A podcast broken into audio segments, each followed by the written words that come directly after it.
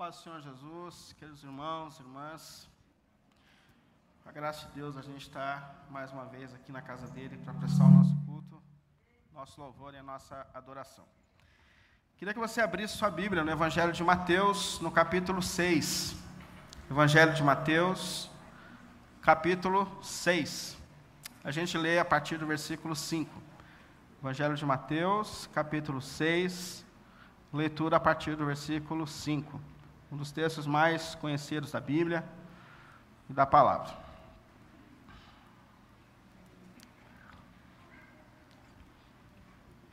Evangelho de Mateus, capítulo 6, leitura a partir do versículo 5. E quando vocês orarem, não sejam como os hipócritas. Eles gostam de ficar em pé orando nas sinagogas e nas esquinas a fim de serem vistos pelos outros. Eu lhes asseguro que eles já receberam sua plena recompensa. Mas quando você for orar, vá para o seu quarto, feche a porta e ore ao seu pai que está no secreto. Então o seu pai que te vê no secreto o recompensará. E quando orarem, não fiquem sempre repetindo a mesma coisa, como fazem os pagãos. Eles pensam que, por muito falarem, serão ouvidos. Não sejam como eles, porque o seu Pai sabe do que vocês precisam, antes mesmo de o pedirem. Amém? Vamos orar. Pai Santo e querido, nesse momento nós nos colocamos diante de Ti mais uma vez, Senhor. Buscamos, Senhor, a Sua direção, a Sua instrução, através da Sua palavra. Pedimos, meu Deus, que o Senhor use, mediante a sua graça, esse tempo, para mais uma vez direcionar os nossos corações, as nossas vidas, Senhor. E que, da maneira que só o Senhor faz, sabe, nos fale, nos direcione, nos instrua, nos ensina e nos toque, Senhor. Pelo nome santo de nosso Senhor Jesus, grande Deus e Pai. Amém, amém e amém. Pode sentar, por favor. Queria lembrá-los da nossa campanha de missões. A gente está nesse mês, então se você pegou lá o panfletinho, a ficha de missões e ainda não entregou, procura o nosso diácono Gerosino, o diácono Edsério, que é o nosso tesoureiro, entregue lá a sua contribuição para que a gente possa contribuir, contribuir então com a obra. Tá bom? Bom, a gente sabe que a nossa conversa nesse mês tem sido sobre a oração, sobre orações que mudam a nossa história. A gente tem conversado sobre a vida e a história de pessoas que um dia derramaram os seus corações diante de Deus, que um dia se expuseram diante de Deus, buscando de Deus direção, iluminação, perdão, mas que enquanto oraram foram transformadas, enquanto derramavam os seus corações, foram intensamente tocadas por Deus e transformadas, transformadas por Deus. Mas hoje eu não queria falar sobre o exemplo de alguém que orou. Hoje eu queria falar sobre o lugar da oração, sobre esse tempo e ambiente que nós precisamos ter para que a gente se dedique de fato a um tempo de oração diante de Deus, o nosso Senhor. E para isso eu quero usar esse texto do Evangelho de Mateus, capítulo 6, que, sem sombra de dúvidas, é um dos textos mais conhecidos da palavra de Deus. E é um texto que tem um chamado intenso de Jesus, para que a gente saia de uma espiritualidade externa, estética, aparente, para uma espiritualidade íntima, secreta, pessoal com Deus. Esse texto de Mateus, desde lá nos primeiros versículos, é um chamado de Jesus a todos nós, para que a gente troque a espiritualidade externa por uma espiritualidade interna e secreta, que antes de tudo começa diante do próprio Deus. Tanto é, se você olhar ali no primeiro versículo de Mateus capítulo 6, Jesus começa a falar sobre a atitude diante da esmola. Ele percebe que muita gente que, quando traz a sua contribuição diante de Deus, elas faziam questão de serem percebidas pelos outros, ou seja, eles faziam barulho, eles faziam um movimento. Ah, quando, a, quando as moedas caíam no lugar da oferta, eles gostavam justamente desse barulho, das moedas caindo e das pessoas olhando e dizendo: Olha, aqui a gente tem uma pessoa piedosa. Aqui a gente tem uma pessoa generosa. Aí Jesus olha para os seus discípulos e fala assim: Mas vocês, quando contribuírem, não façam como essas pessoas, mas preocupem-se com Deus, com a certeza de que Deus está vendo a sua contribuição. Se você olhar o versículo 18, Jesus fala do jejum. Ele fala: olha, quando você jejuar, aí ele olhava umas pessoas jejuando, assim, andando pela rua, descabeladas, abatidas, cabeça baixa. Aí as pessoas olhavam assim e falavam assim: olha só, mais uma vez está jejuando, meu irmão, segunda vez essa semana. Isso é crente. Isso aqui é crente de verdade. Aí Jesus fala: não faça isso lava o teu rosto, penteia o teu cabelo, é, é faça o possível para não mostrar isso para as pessoas, mas na certeza de que o teu pai te vê. E o teu pai é o único capaz de te dar certa recompensa por teu sacrifício, mediante a graça e misericórdia. E quando chega aqui nesse versículo 5 do Evangelho de Mateus, Jesus também fala sobre a oração, sobre a oração do secreto, sobre a oração que é colocada diante de Deus que antes de tudo, antes de se preocupar com a estética, antes de tudo, sabe que a oração, na verdade, começa no nosso coração, no nosso relacionamento mais íntimo e pessoal com Deus. Por isso, Jesus ele começa aqui nesse texto, aliás, ele faz nesse texto duas críticas a respeito da oração. Dois caminhos que nós não devemos seguir. E depois ele fala de um lugar, de um ambiente de oração que Deus espera nos encontrar. Então, primeira coisa que eu vou tentar fazer aqui é falar sobre a crítica que Jesus, o Senhor, fez, sobre uma atitude ou duas atitudes de oração que não estão de acordo com aquilo que Deus espera receber de nós. A primeira, ele faz um alerta justamente sobre a oração estética, a oração aparente, a oração onde a gente quer mostrar para o outro a nossa devoção, a nossa profundidade espiritual. E ele diz assim no versículo 5: Quando vocês orarem, quando vocês orarem, não sejam como os hipócritas. Por quê? Porque eles gostam de ficar em pé nas sinagogas e nas esquinas, a fim de serem vistos pelos outros. Eu lhes asseguro que eles já receberam plena recompensa. Primeira observação que Jesus faz aqui: não sejam como os hipócritas. E você sabe que essa expressão no grego, hipócrita, era mesmo usada para atores. Os atores eram chamados de hipócritas. Ou seja, Jesus está falando de um grupo de pessoas que expressam, mas não sentem. Que expressam, mas que não expressam coisas que estão de fato relacionadas ao seu próprio coração. E a gente sabe da capacidade que um ator tem. Eu tenho uma, uma dificuldade muito grande quando eu assisto um filme, tanto é que eu quase não assisto filme e quase não assisto série. Mas eu tenho uma dificuldade porque o meu cérebro não deixa eu me entregar à atuação. Então eu estou assistindo um filme, pensa que desgrama é isso. Eu estou assistindo um filme, aí tem uma voz que fica assim na minha cabeça, sabe que isso não é verdade, né? Não, você sabe que isso é uma atuação. E eu não consigo lidar com esse conflito, e perde a graça o filme. Então, normalmente, quando eu assisto um filme, tem que ser uma história real. É, para que assim, eu me envolva um pouco mais, porque senão essa voz fica o tempo todo brigando comigo, dizendo, você sabe que isso é uma atuação, diferente da minha esposa. A minha esposa assiste uma, assim, uma ficção daquelas mais absurdas e eu escuto uns gritos na sala. Fala, assim, do céu, você sabe isso aí? E detalhe, ela está assistindo pela décima vez, não é a primeira vez. Então, assim, há uma desconexão. E o Vitor vai pelo mesmo caminho. Agora, eu não, eu tenho esse, esse conflito de falar assim, não, isso aí não passa uma atuação, isso aí não é. Não, não, ele não viveu isso, ela está fingindo. Olha só a capacidade que ela tem de atuar, meu Deus do céu. E eu, eu fico com esse conflito o tempo todo. Mas o que Jesus está chamando a atenção aqui, ou de quem Jesus está falando aqui, é justamente da atitude dos fariseus. Por quê? Porque os fariseus, eles tinham o hábito da oração. E os fariseus, por regra, normalmente, oravam três vezes por dia. Assim como Daniel, que orava três vezes ao dia. Como a diferença? Daniel, quando ele tinha os seus momentos de oração, ele ia para o seu quarto, ele ia para o seu lugar de oração, e ali ele buscava a Deus em secreto. Os fariseus, quando eles chegavam nos seus momentos de oração, eles buscavam os lugares mais cheios de pessoas.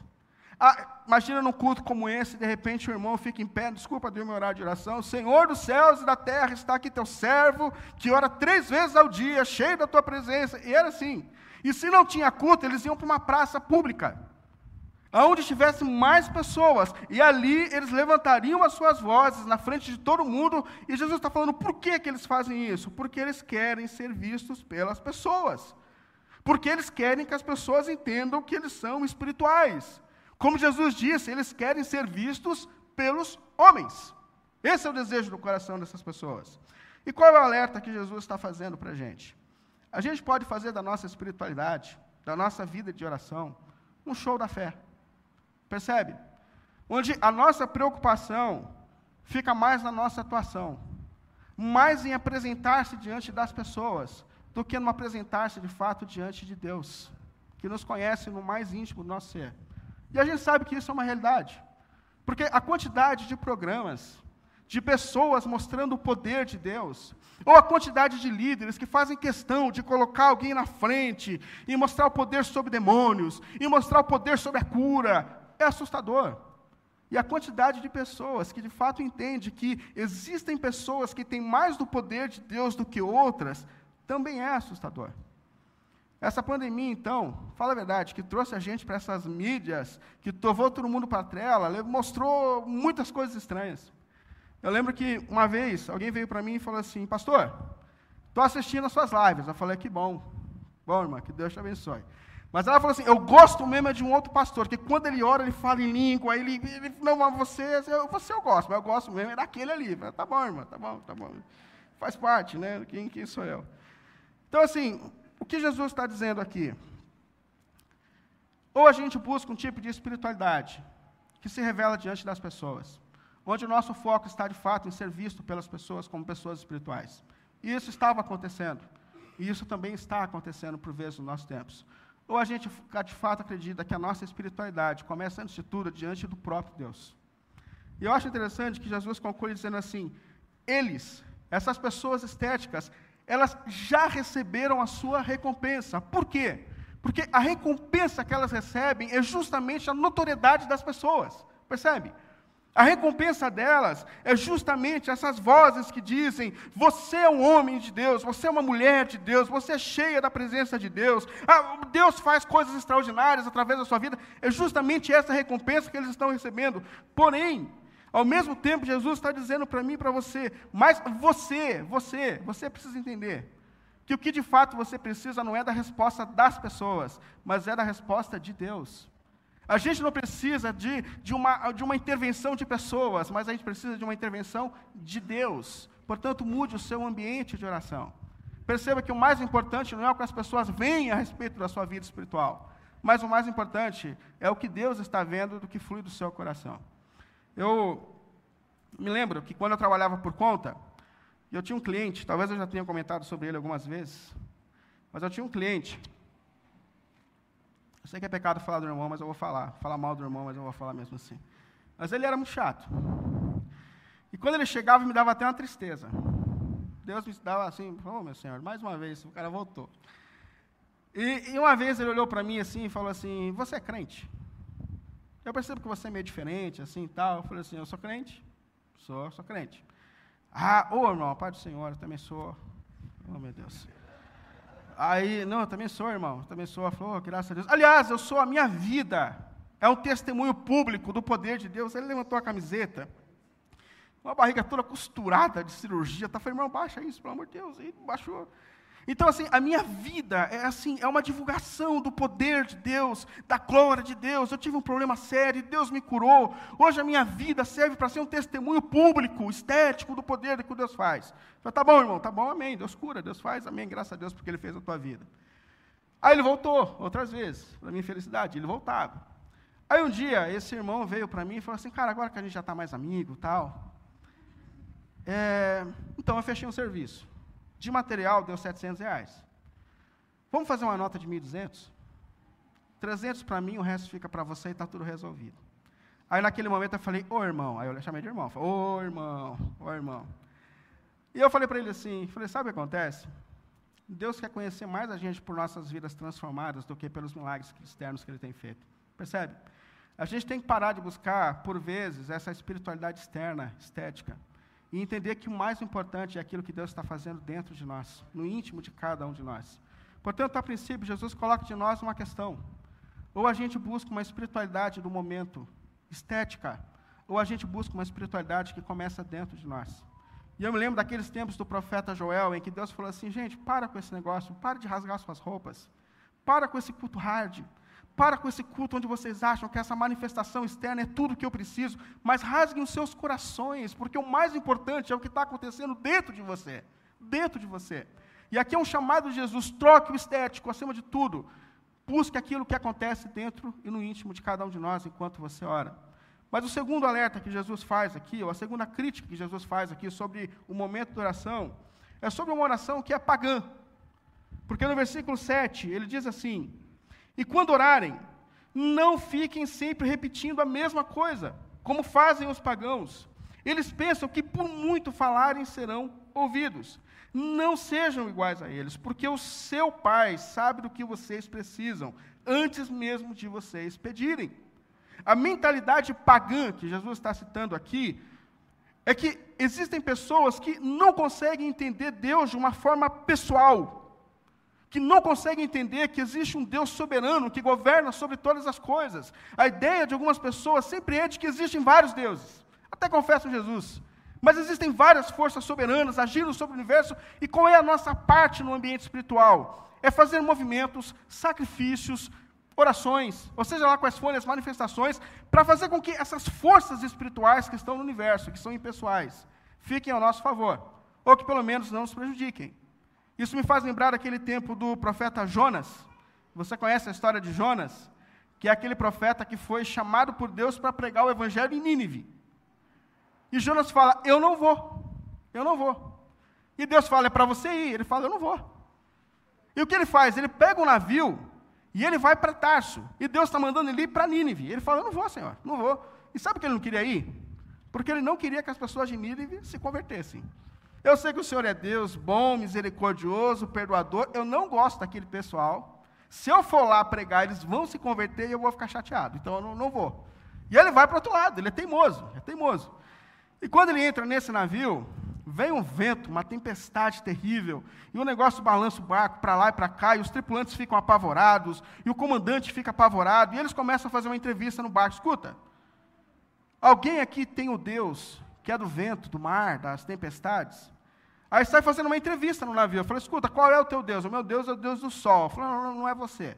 E o teu? O teu, o meu é da lua. Não, não, não é o seu também. E qual é o seu? Não, o meu são os astros. Não, também não é o meu Deus. Então, até que eles encontram um cara dormindo enquanto o navio está quase afundando e a Jonas está dormindo no porão do navio. E eles perguntam para Jonas: Você está dormindo, cara? Quem é o teu Deus? O meu Deus é o Deus dos céus e da terra. O meu Deus é o Deus que governa sobre todas as coisas.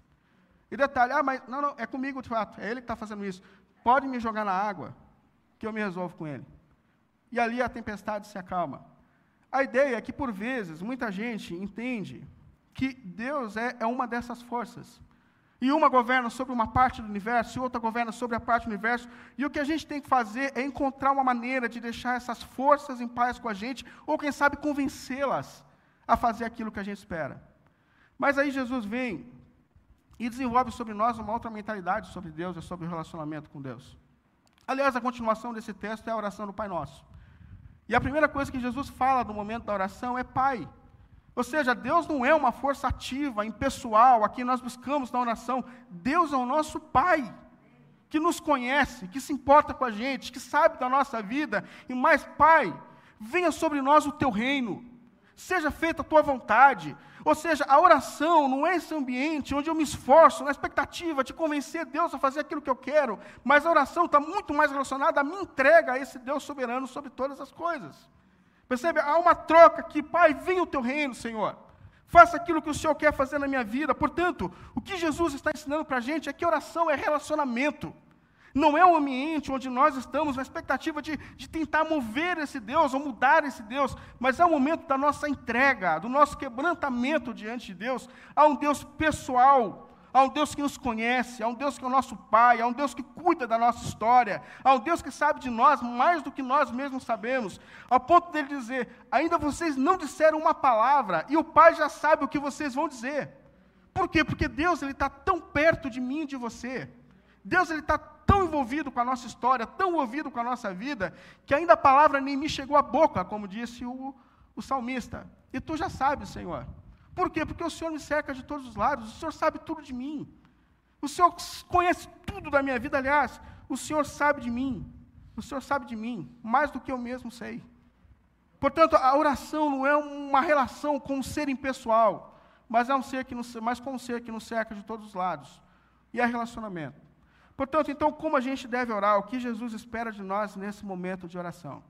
Aí sim, ele vai no versículo 6 e diz assim: Porém, quando você for orar, então, vá para o teu quarto, feche a porta e ore ao seu pai, que está no secreto. E então o seu pai, que te vê no secreto, te recompensará.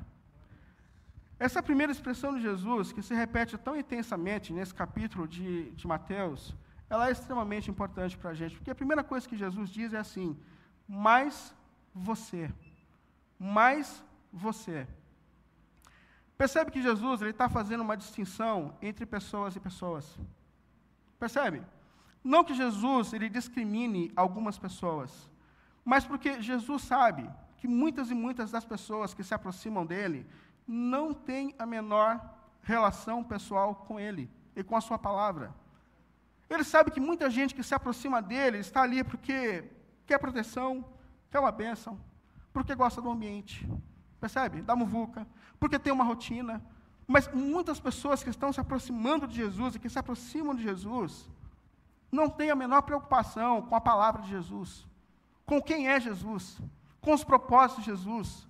Não quer desenvolver movimento pessoal com Jesus, mas diante de tudo isso, Jesus olha para mim e para você e fala assim: Mas você, você que é discípulo, você que se importa com a pessoa de Jesus e com a vontade de Jesus, você que tem o desejo de viver segundo os propósitos de Deus, você que entendeu que a jornada espiritual é discipulado, não é movimento, é relacionamento íntimo e pessoal com Jesus. Você que deseja ser igual a Jesus e viver para a glória de Deus. Percebe? Você. Então, assim, a primeira coisa é uma separação a respeito de qual tipo de espiritualidade a gente tem desenvolvido. Se você faz parte de uma multidão, a oração pessoal não é importante para você. Agora, se você é discípulo de Jesus, se você de fato ama Jesus, se você de fato ama o Pai de Jesus, essa mensagem de Jesus é para você, ele está dizendo, é para você. Mas você, então, que é discípulo de Jesus, quando você for orar, vá para o teu quarto em secreto. O quarto secreto usado aqui no grego é vá para um depósito, porque esse era o único lugar da casa de um judeu em que ele podia entrar e trancar a porta. Porque ali ele guardava os mantimentos. Então, para os mantimentos não serem saqueados, eles entravam e trancavam a porta. O que Jesus está dizendo? Mas quando você forar, vá para um lugar em que você possa entrar e fechar a porta, para que você tenha certeza de que você está a sós com Deus, o seu Pai. E é interessante, porque eu sei que quando eu falo isso, algumas mentes vão pensar assim: poxa, mas isso na minha rotina é impossível. Lá em casa não tem ambiente para isso. Se eu fechar a porta do quarto, vai ter alguém batendo na porta dizendo: pelo amor de Deus, me ajuda. Mas assim, tem uma questão importante. Enquanto eu e você não entendemos que esse quarto secreto é importante para a nossa vida, as pessoas que estão ao nosso redor e as pessoas que estão na nossa casa não vão entender que isso de fato é importante. Então, essa decisão sempre começa em você. Quando você entender que o teu tempo com Deus é essencial, com o tempo as pessoas que estão ao seu redor também vão entender que esse tempo é essencial para você. Eu lembro muito quando o Vitor era menor, e eu acordo antes que ele de manhã, Simone sai para trabalhar, e normalmente eu pego esse tempo e faço o momento de, da primeira devoção do dia. Só que às vezes acontece do Vitor acordar mais cedo. E ele acorda junto comigo. E eu falo assim, filho, fica um pouquinho aqui na sala, assistindo sua televisão, seu desenho, o papai está subindo para orar. E no começo aconteceu assim, de eu estar orando e, ô oh, pai, pai, aí eu paro a oração e falo, o que foi, filho? Estou com fome. Filho, você não pode fazer um jejum enquanto o pai ora, pelo amor de Deus. É, fortalece o pai, ajuda. E já aconteceram em outras vezes que eu, ele não atrapalhou, mas ele falou assim: pai, você está com algum problema com Deus? Falei, por quê? Falei, todo dia você fica orando aí, todo dia, todo dia. Falei, não, esse tempo aí deve ter algum problema. não, filho, é normal, isso faz parte da vida. E hoje o Vitor não só respeita o tempo de oração, como não sai de casa sem orar e não dorme sem orar. Então, com o tempo, as pessoas que fazem parte da nossa vida, se você entender que isso é essencial para a sua vida, as pessoas que estão ao seu redor vão entender que isso de fato é importante e vão respeitar o seu tempo e o seu lugar de oração. Segundo a palavra de Jesus aqui, vá para o teu quarto, fecha a porta e ore ao seu pai que está em secreto. Percebe? Primeiro, fecha a porta. Ou seja, faça o possível para que aquele momento seja de fato um momento entre você e Deus. Porque toda oração pública que a gente faz, e ela é importante, ela sempre é uma oração estética. Quando eu oro aqui, eu oro preocupado com você. Mas Jesus está falando assim: você precisa de um lugar em que você ora sem se preocupar com os ouvidos ao seu redor, a não ser o ouvido de Deus. Percebe? Por quê? Porque é nesse ambiente que nós de fato expressamos o nosso coração. É nesse ambiente que nós de fato somos quem, fomos, quem somos. Então, assim, tranca a porta, ou seja, fique de fato a sós com Deus. Tenha certeza de que a única voz que está te ouvindo é a voz, é, o único ouvido que está te ouvindo é o ouvido de Deus. E ore ao seu Pai.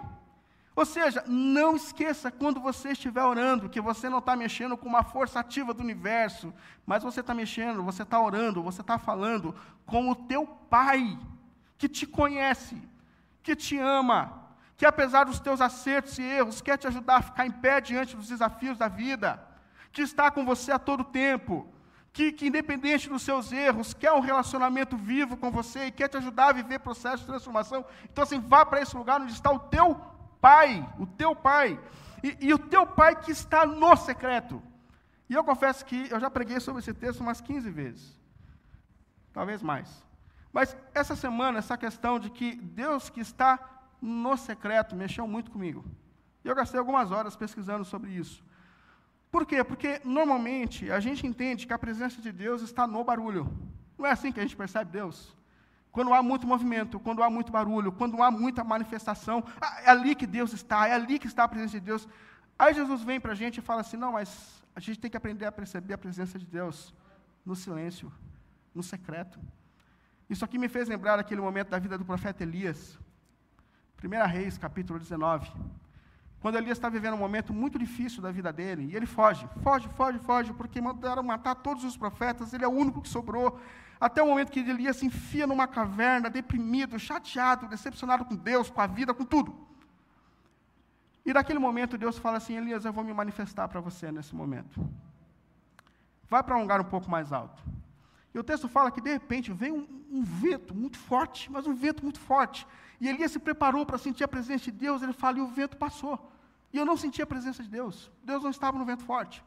Mas quando acabou o vento, veio assim um terremoto, balançou tudo, quebrou tudo. Ele foi agora que Deus vem. E Deus não estava no vento. Deus não estava no terremoto também. Até que vem, de repente, fogo do céu. Imagina, fogo descendo. Falei, agora, falou fogo pentecostal, é que a gente percebe que é presença de Deus, né? E começou a descer fogo do céu, de todos os lados, de todas as formas. E ele falou, Deus não estava nessa manifestação. Até que, de repente, veio uma brisa, leve e suave. E naquele momento Elias se cobre porque ele percebe que aquela brisa leve e suave está cheia da presença do Espírito de Deus. E sabe o que Deus estava falando para Elias? Você precisa começar a aprender a perceber a presença de Deus de outras formas, no silêncio, no secreto. E percebe que Jesus está falando a mesma coisa para mim e para você. A gente precisa aprender a perceber a presença de Deus no silêncio, no nosso quarto secreto. Percebe? Nós não estamos. A, a, essência da manifestação de Deus na nossa vida não começa no público, mas começa no secreto. E Jesus termina dizendo assim: E o teu Pai, que te vê no secreto, te recompensará. Jesus está dizendo para mim e para você assim: as maiores bênçãos que a gente pode alcançar na nossa jornada espiritual não estão relacionadas aos nossos encontros públicos, externos, estéticos mas, ao mesmo tempo, as maiores bênçãos que a gente vai alcançar na vida espiritual não estão relacionadas aos nossos esforços de oração, talvez às nossas campanhas de oração. Mas as maiores bênçãos que a gente pode receber em oração está lá no nosso quarto secreto. Por quê? Porque ali nós somos quem de fato somos. Ali, de fato, os nossos corações estão expostos diante do Deus dos céus e da terra. E é ali que Deus está nos transformando. É ali que Deus está nos transformando. Há um chamado aqui para que a gente comece a buscar e a perceber a presença de Deus no secreto. Porque é justamente nesse ambiente onde nós somos quem de fato somos, que o nosso Pai nos encontra, que o nosso Pai nos toca e que o nosso Pai nos transforma.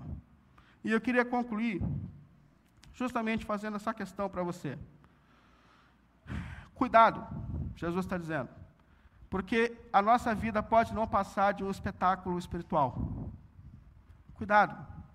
Porque a nossa vida espiritual não pode não passar desses momentos públicos e externos. Cuidado com isso. Mas mais do que isso, cuidado, porque a gente pode entender que o relacionamento com Deus é algo mecânico, que envolve esforços espirituais, onde a gente se esforça, se esforça, se esforça na expectativa de fazer aquilo que Deus espera que a gente faça. Cuidado com isso. E eu queria muito que a gente escutasse a voz do nosso Senhor dizendo: vá para o teu quarto secreto. Que você saísse daqui hoje escutando a voz de Jesus, o teu Senhor, dizendo: Mas você, você quem? Você que tem levado o seu relacionamento com Deus a sério. Ou você que a partir de hoje quer levar o seu relacionamento com Deus a sério, mas você sai do meio da multidão. Sai desses simples movimentos de oração impessoais. Mas você vá para esse lugar onde Deus quer te encontrar. Por quê? Porque é ali que nós somos de fato que nós somos. É ali que nosso Deus e Pai tem nos alcançado e tem transformado as nossas vidas. E a nossa oração, a minha oração, é para que Deus nos encontre nesse lugar, para que Deus nos transforme nesse lugar, para que a nossa vida espiritual e a nossa vida devocional comece nesse lugar chamado quarto secreto, para que Deus nos encontre intensamente naquele lugar e que ali a gente desfrute das verdadeiras e maiores bênçãos que o nosso Deus e Pai pode nos dar. Pelo nome de Jesus. Amém. Fica em pé para a gente orar.